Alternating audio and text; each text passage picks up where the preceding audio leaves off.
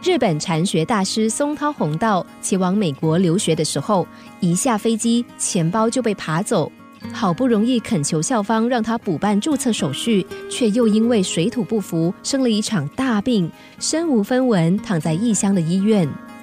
经过这些折腾，他感触良多的说：“瞧不起一块钱的人，总有一天会为了一块钱而哭泣。”金钱在日常生活中是不可或缺的。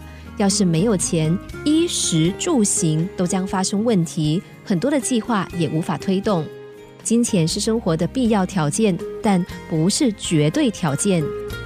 幽默作家萧伯纳曾经说：“人们认为靠财富可以获得声望和地位，但是财富只会更多的暴露他们的弱点和愚昧。”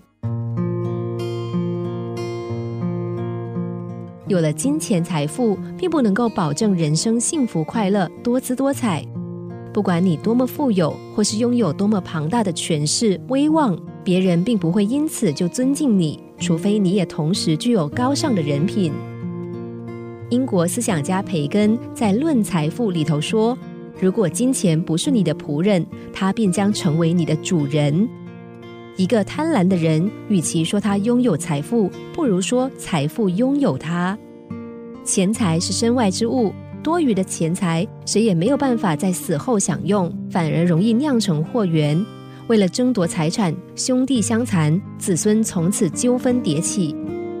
不妨在当用则用的原则下，当金钱的主人，把金钱用在有意义的地方，造福社会人群。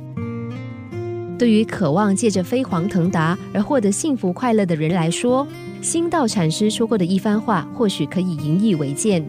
他说：“一个人是否幸福快乐，并不在于他拥有多少财富或是成就。不善于运用金钱的人，即使家财万贯，充其量不过是个金钱奴隶罢了，会有什么幸福快乐呢？有的人穿金戴银，胸前配满勋章。”这跟脖子挂满铃铛的猫狗又有什么两样？